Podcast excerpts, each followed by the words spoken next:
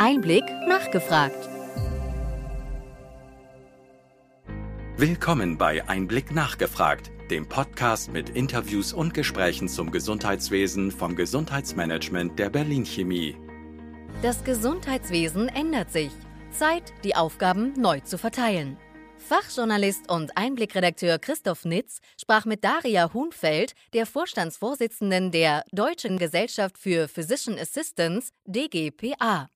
Die Gesellschaft setzt sich dafür ein, das junge akademische Berufsfeld der ärztlichen Assistenz fest in der medizinischen Praxis zu etablieren und für klare Rahmenbedingungen für den Einsatz von PAs zu sorgen.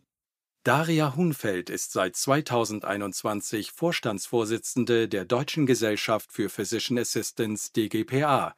Sie ist Physician Assistant am Deutschen Herzzentrum der Charité Universitätsmedizin in Berlin in der Klinik für Herz, Thorax und Gefäßchirurgie. Frau Hunfeld hat eine Ausbildung zur Gesundheits- und Krankenpflegerin absolviert. Danach folgte der Bachelorstudiengang Physician Assistants an der EUFH Rheine. Aktuell absolviert sie ihren Master an der Hochschule Osnabrück in Gesundheitsmanagement, Master of Business Administration. Daria Hunfeld ist Botschafterin des Weiterbildungsstipendiums der Stiftung Begabtenförderung berufliche Bildung SBB des Bundesministeriums für Bildung und Forschung.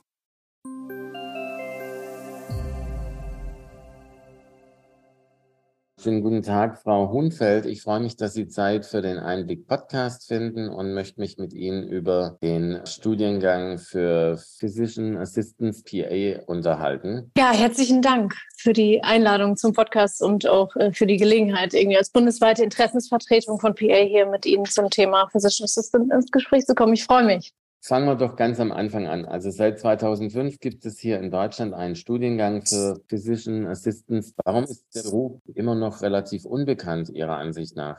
Mhm, das ist tatsächlich eine interessante Frage. Der Physician Assistant, ich weiß ja, das Wort ist manchmal nicht ganz leicht auszusprechen, aber wir üben uns ist tatsächlich so, in der Beantwortung der Frage würde ich vermutlich keine Sympathiepunkte jetzt erstmal sammeln, sondern ein Stück weit widersprechen. Ich glaube, vor zehn Jahren hätte ich Ihnen zu 100 Prozent zugestimmt, dass wir noch relativ unbekannt sind. Vor fünf Jahren selbst auch noch, aber 2023 stellt sich das schon auch anders dar. Wir, Sie sagen es völlig richtig, uns gibt es seit 18 Jahren in Deutschland. Und wenn man sich jetzt die Zahlen anguckt von 2019 über 2022 und dann 2025, gab es von 2019 zu 2022 2022 eine Verdreifachung der Absolventen, Absolventinnenzahlen und prognostisch zu 2025 hochgerechnet fast eine Verzehnfachung. Das ist natürlich schon immens. Da war ein wesentlicher Bestandteil des Positionspapiers der Bundesärztekammer und Kassenärztlichen Bundesvereinigung 2017, aber auch ein Beschluss 2018 vom 121. Äh, Deutschen Ärztetag, dass eben die Fachgesellschaften, die ärztlichen Fachgesellschaften am Berufsbild Physician Assistant partizipieren sollen an der Entwicklung dessen und das hat zum Beispiel die Deutsche Gesellschaft für Herz, Thorax und Gefäßchirurgie gemacht 2021 oder auch die DIVI, also die Deutsche Interdisziplinäre Vereinigung für Intensiv- und Notfallmedizin mit einer Strukturempfehlung von 2022. Man sieht die Absolventen, Absolventenzahlen deutlich nach oben schießen, die Immatrikulation, aber auch unsere Mitglieder. Und man sieht auch so in den Ballungsräumen um den Hochschulen, dass sich dieser Raum eleviert ausweitet, dass es nicht nur um die Hochschulen letztendlich ist, wo die PAs mehr und mehr vertreten sind. Und hochinteressant ist natürlich auch die Unikliniken jetzt ähm, so langsam mit dem PA adaptieren. Wir nennen da gerne das Uniklinikum Essen, aber auch Düsseldorf oder auch die Charité. Primär haben wir stationär wirklich begonnen vor den 18 Jahren und auch da ist jetzt eine deutliche Entwicklung zu verzeichnen, dass es mehr und mehr auch in den ambulanten Bereich geht. Zu nennen ist da unter anderem das Modellprojekt eben der KVWL von Dr. Schrage auch initialisiert,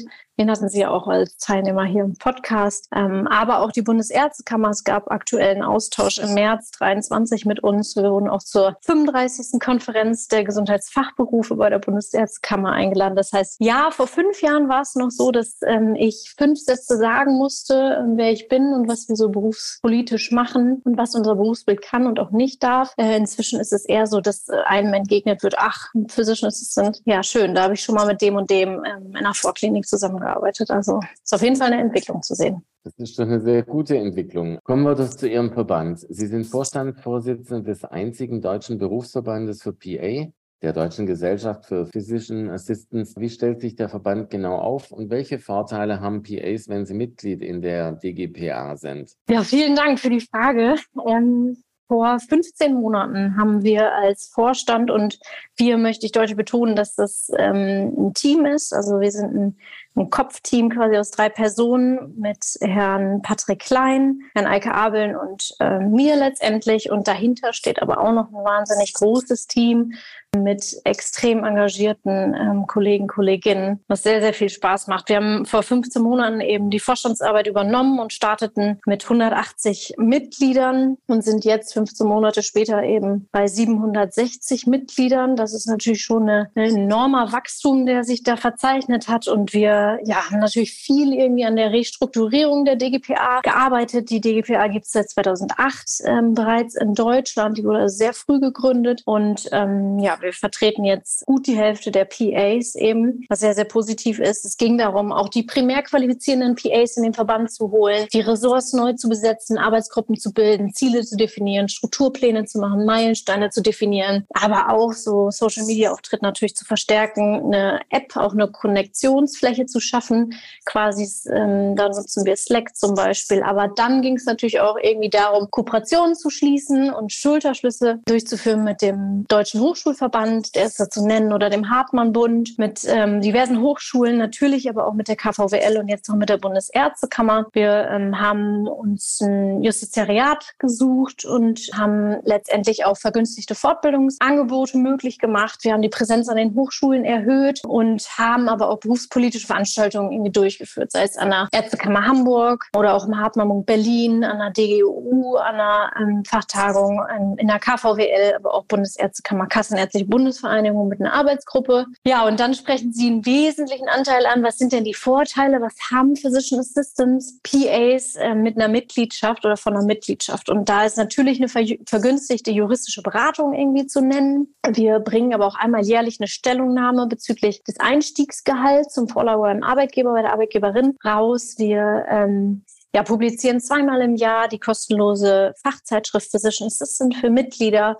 Ähm, es gibt vergünstigte Fortbildungsangebote und auch individuelle Beratung, aber auch übergeordnet, und das ist essentiell, gerade jetzt irgendwie eine berufspolitische Interessensvertretung. Und ähm, das möchte ich vielleicht jetzt an der Stelle nochmal sagen dass ähm, das der Grund war. Ich habe mir das Berufsbild auch in den USA angeschaut, habe da also geguckt, da ist der PA deutlich etablierter im Gesundheitssystem und ähm, vor Jahren schon habe ich mir den Beruf angeguckt und dadurch resultierte so ein bisschen auch mein Drive, mich dafür einzusetzen. Und wir entdecken das eben als wahnsinnig sinnvolle Ergänzung und Unterstützung des Systems. Und ich würde gerne ermutigen, wir würden gerne ermutigen und aufrufen dazu, in dieser doch auch partiell sehr, sehr individualisierten Gesellschaft, ne, die wir irgendwie vorfinden, doch jetzt mal als Physician Assistants bitte den Blick auch größer werden zu lassen, größer zu denken und irgendwie Verantwortung zu übernehmen für uns und auch als Berufsgruppe mitzugestalten, für uns Berufsgeschichte auszuschreiben und ähm, diesen Berufsverband mitzuorganisieren, damit wir eine starke Stimme haben. Und wir haben das tatsächlich mal runtergerechnet, irgendwie auf einen Monatssatz. Das ist ein Döner im Monat, die Vereins äh, Verbandsmitgliedschaft. Wir brauchen tatsächlich äh, jedes Mitglied. Wir brauchen jeden Physician Assistant, jede Physician Assistant. Prima, kommen wir zu den Zahlen. Sie sagten, die Hälfte sind bei Ihnen organisiert. Wie viele gibt es denn bundesweit und an wie vielen Hochschulen gibt es inzwischen PA-Studiengänge? Ja, es gibt 23 Hochschulen bundesweit an 46 Standorten. Auch da ist eine Entwicklung insofern zu sehen, dass es initial eben privat gegründete, also private, privat organisierte Hochschulen waren. Inzwischen gibt es zehn staatliche Hochschulen und auch zehn Studiengänge, die primär qualifizierend ausbilden. Gut lässt sich das immer über den Hochschulfinder von PA Blog, PA Jobs übersichtlich darstellen. Viel, viel besser, als ich das jetzt hier erklären kann. Es gibt circa 1500 Absolventen Absolventen, Absolventinnen in Deutschland und 3000 Studierende. Die Tätigkeitsschwerpunkte, vielleicht dazu noch kurz gesprochen, das ist natürlich wahnsinnig divers. Wir übernehmen Tätigkeiten auf Basis der Delegation, das heißt Sozialgesetzbuch 5, Paragraph 28 Absatz 1 Satz 2. Letztendlich geht es dabei eben auch um eine Auswahl, Anleitungs-, Überwachungspflicht von der ärztlichen Person und wir haben natürlich eine Durchführungsverantwortung. Es gilt immer fachärztlicher Standard. Und dann, wenn man es will und so grob zusammenfassen will, ist es vielleicht eben eben die vorbereitende Anamnese, vorbereitende körperliche Untersuchung, vorbereitende Aufklärung, aber auch ganz klar die OP-Assistenz, eben die Mitwirkung bei jeglicher Punktion, eben von Pleurapunktion über zentralvenöse Punktion etc. und auch eben vorbereitende Befunderhebung. Das lässt sich so grob umreißen und dann ist es sehr, sehr fachspezifisch, was PAs dann eben noch übernehmen. Für die Versorgung im ländlichen Raum denken ja viele, dass der Einsatz von Physician Assistants dort die Versorgung sichern und verbessern könnte. Wo sehen Sie hier Chancen und Möglichkeiten, Frau Hunfeld? Zu dem Thema hatten Sie ja auch schon Dr. Eising und Dr. Schrage hier im Podcast. Es ist ja schon so, eine aktuelle Studie der Robert-Bosch-Stiftung 2021 ähm, besagt, dass es prognostisch 2035 eben 11.000 hausärztliche Sitze sind, die unbesetzt sind. Entsprechend ist da ein hoher Bedarf.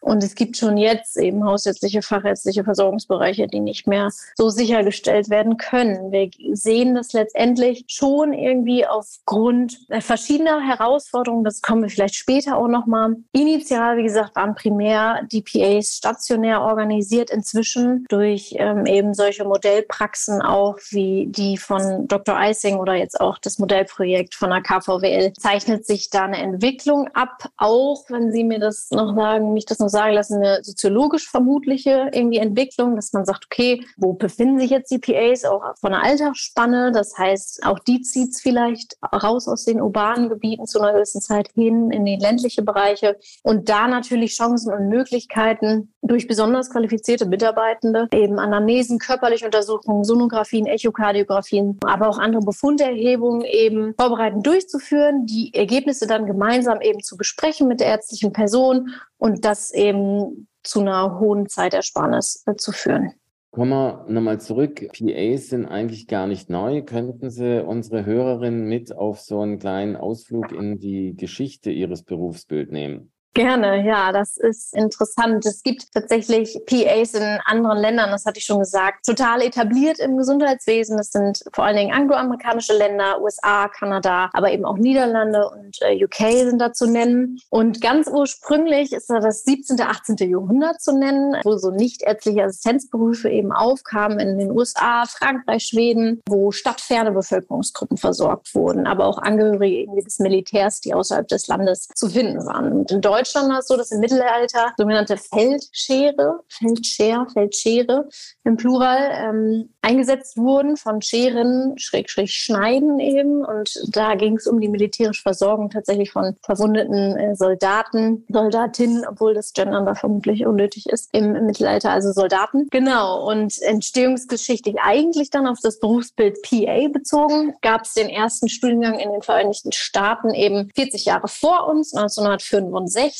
Ähm, und inzwischen sind es in den USA eben über 165.000 PAs. In Deutschland hatte ich Ihnen die Zahlen eben schon gesagt. Also Stand jetzt eben 1500, prognostisch 2025 5000 Physician Assistants und ähm, ja, deutlichen Wachstum eben auch der Hochschulen und auch eben den Bestandteil, den ich eben schon benannt habe, dass wir eben eine Bewegung von stationären zu ambulant aussehen, dass wir eine Ausweitung der Ballungsräume sehen von den Hochschulen weg sozusagen, dass die Fachgesellschaften Stellung nehmen und dass die Universitätskliniken eben auch einstellen, plus eben solche Modellprojekte entstehen und eben auch von der Bundesärztlichen Ärztekammer der Kontakt gesucht wird und äh, wir miteinander in Kontakt getreten sind und Dinge miteinander besprechen und erarbeiten.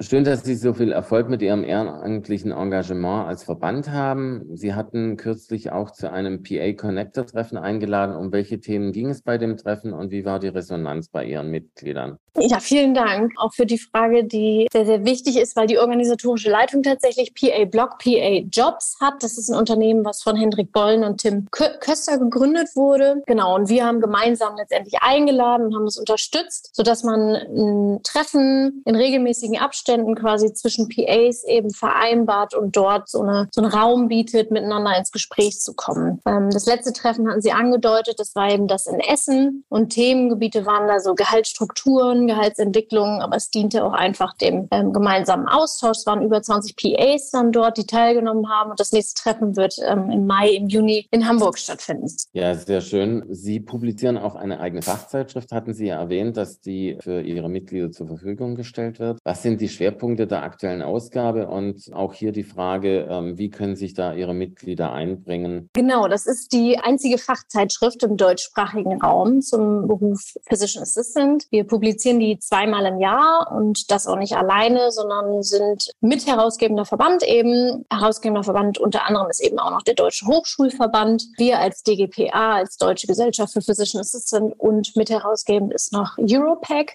was hat es damit auf sich? Wozu dient das? Naja, es soll letztendlich wirklich ein Forum bieten für einen wissenschaftlichen Austausch auch und soll natürlich auch Forschung darstellen, um die Professionalisierung des Berufsbilds voranzutreiben. Schwerpunkte und vielleicht so Rubriken sind, wie Sie gefragt haben, eben ganz, ganz wesentlich wissenschaftliche Artikel. Und dann sind es aber auch berufspraktische Artikel, sind Infos aus den Verbänden, sowohl DHPA, DGPA als auch Europac. Es geht um internationale Themen, es geht aber auch um Rechtsfragen oder um Leserbriefe. Ähm, die Resonanz ist sehr, sehr positiv. Man kann tatsächlich auch Artikel einreichen, die werden dann geprüft von dem Ressort. Und in der aktuellen Ausgabe jetzt von Januar 23 ja, ging es um ein Grußwort, aktuelle Themen aus den Verbänden, aber auch um die steigenden Zahlen eben. Es wurden auch Auslandsberichte veröffentlicht aus den Niederlanden und ähm, aus Malawi. Und es wurden auch klinische Themen wie zum Beispiel Fast Track in der Knie-Endoprothetik genannt. Kommen wir zum Abschluss. Es ist ja auch immer die Politik gefragt. Und wenn die positive Entwicklung, die Sie im Interview ja beschrieben haben, für das Berufsbild Physician Assistance, wenn sich die fortsetzen soll, und das ist ja auch wichtig für die Versorgung hier in Deutschland, dann meine Frage, was und wie sollte da die Gesundheitspolitik unterstützen und wo sehen Sie die größten Herausforderungen in den kommenden Jahren? Genau, also erstmal ist es natürlich wichtig, mit uns zu reden und nicht über uns zu reden. Deshalb sind wir sehr dankbar und freuen uns eben über den Austausch mit der Bundesärztekammer. Wir würden uns genauso einen Austausch auch auf kommunaler, Landes-, aber auch Bundesebene wünschen. Wir haben tatsächlich im Rahmen der Impfkampagne äh, damals, möchte man ja schon fast sagen, äh, im Rahmen der Covid-Krise den Bundesgesundheitsminister auch kontaktiert mehrfach und leider keine Rückmeldung erhalten. Genau, das heißt, ja, Kommunikation, Austausch mit uns und nicht über uns uns und die wegweisenden Herausforderungen. Ich glaube, da hören wir, die im Gesundheitswesen irgendwie tätig sind, immer wahnsinnig viel drüber und die sind natürlich extrem multifaktoriell bedingt und dann sind irgendwie dieser Podcast wahrscheinlich und die letzten Minuten sprengen den Rahmen völlig dafür. Deshalb beschränkt man sich irgendwie auf so Schlagworte, aber natürlich Fachkräftemangel, demografischer Wandel, aber dann sind auch Dinge zu nennen wie ein Arbeitszeitschutzgesetz 2004, was sich ähm, verändert hat und letztendlich auch Digitalisierung, Automatisierung, aber auch irgendwie eine Femininisierung der Medizin und dann natürlich, ich auch als Generation Y kann das sagen, irgendwie eine andere Work-Life-Balance. Ich sehe mich da jetzt eher als größte Boomerin unter der Sonne, aber nichtsdestotrotz sind das natürlich Herausforderungen, denen wir uns stellen müssen und dann komme ich irgendwie zurück, wahrscheinlich nochmal auf Dr. Schrage und äh, seinen Beitrag da auch in ihrem Podcast der Teampraxis, des Teamgedankens letztendlich und vielleicht geht es gar nicht auch in dieser Folge explizit um PA, um Physician Assistants, klar auch. Also vielen Dank, verstehen Sie mich nicht falsch für die Einladung und die Plattform letztendlich, aber geht auch eben um Fachpflegekräfte, MFAs, Notfallsanitäter, Therapeuten, TherapeutInnen, Hebammen, Kardiotechniker, Technikerinnen, PAs, Ärzte, Ärztinnen und da vielleicht einfach um eine Aufgabenneuverteilung, Aufgabenumverteilung und diese Herausforderungen, von denen ich nur so einen Abriss gegeben habe, irgendwie aus meinem Kopf, kann mit Sicherheit nicht eine Berufsgruppe alleine lösen. Deshalb braucht es den Teamgedanken dort mehr und wir sind gespannt, wie es sich weiterentwickelt. Ja, Sie haben es angesprochen. Es wird definitiv eine weiblichere Gesundheitsversorgung insgesamt insgesamt geben, es wird eine andere Work-Life-Balance geben, es wird andere Strukturen geben, völlig klar. Und da finde ich sehr schön, dass Sie als Interessenverband eben sich einbringen und äh, Engagement zeigen und auch aktiv an der kommenden Zukunft des Gesundheitswesens mitwirken. Vielen Dank für das Gespräch. Ich bedanke mich ganz herzlich und wünsche Ihnen alles Gute. Herzlichen Dank für die Möglichkeit, hier im Podcast teilzunehmen.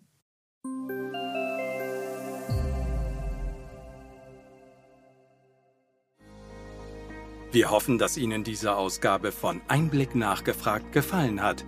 Bitte schicken Sie uns gerne Anregungen und Fragen an gesundheitsmanagement berlin-chemie.de. Sie finden unsere Kontaktdaten auch in den Show Notes. Wir empfehlen Ihnen für den schnellen Überblick der Trends im Gesundheitswesen unseren wöchentlichen Einblick-Podcast sowie unseren Einblick-Newsletter. Alles im Netz unter einblick-newsletter.de.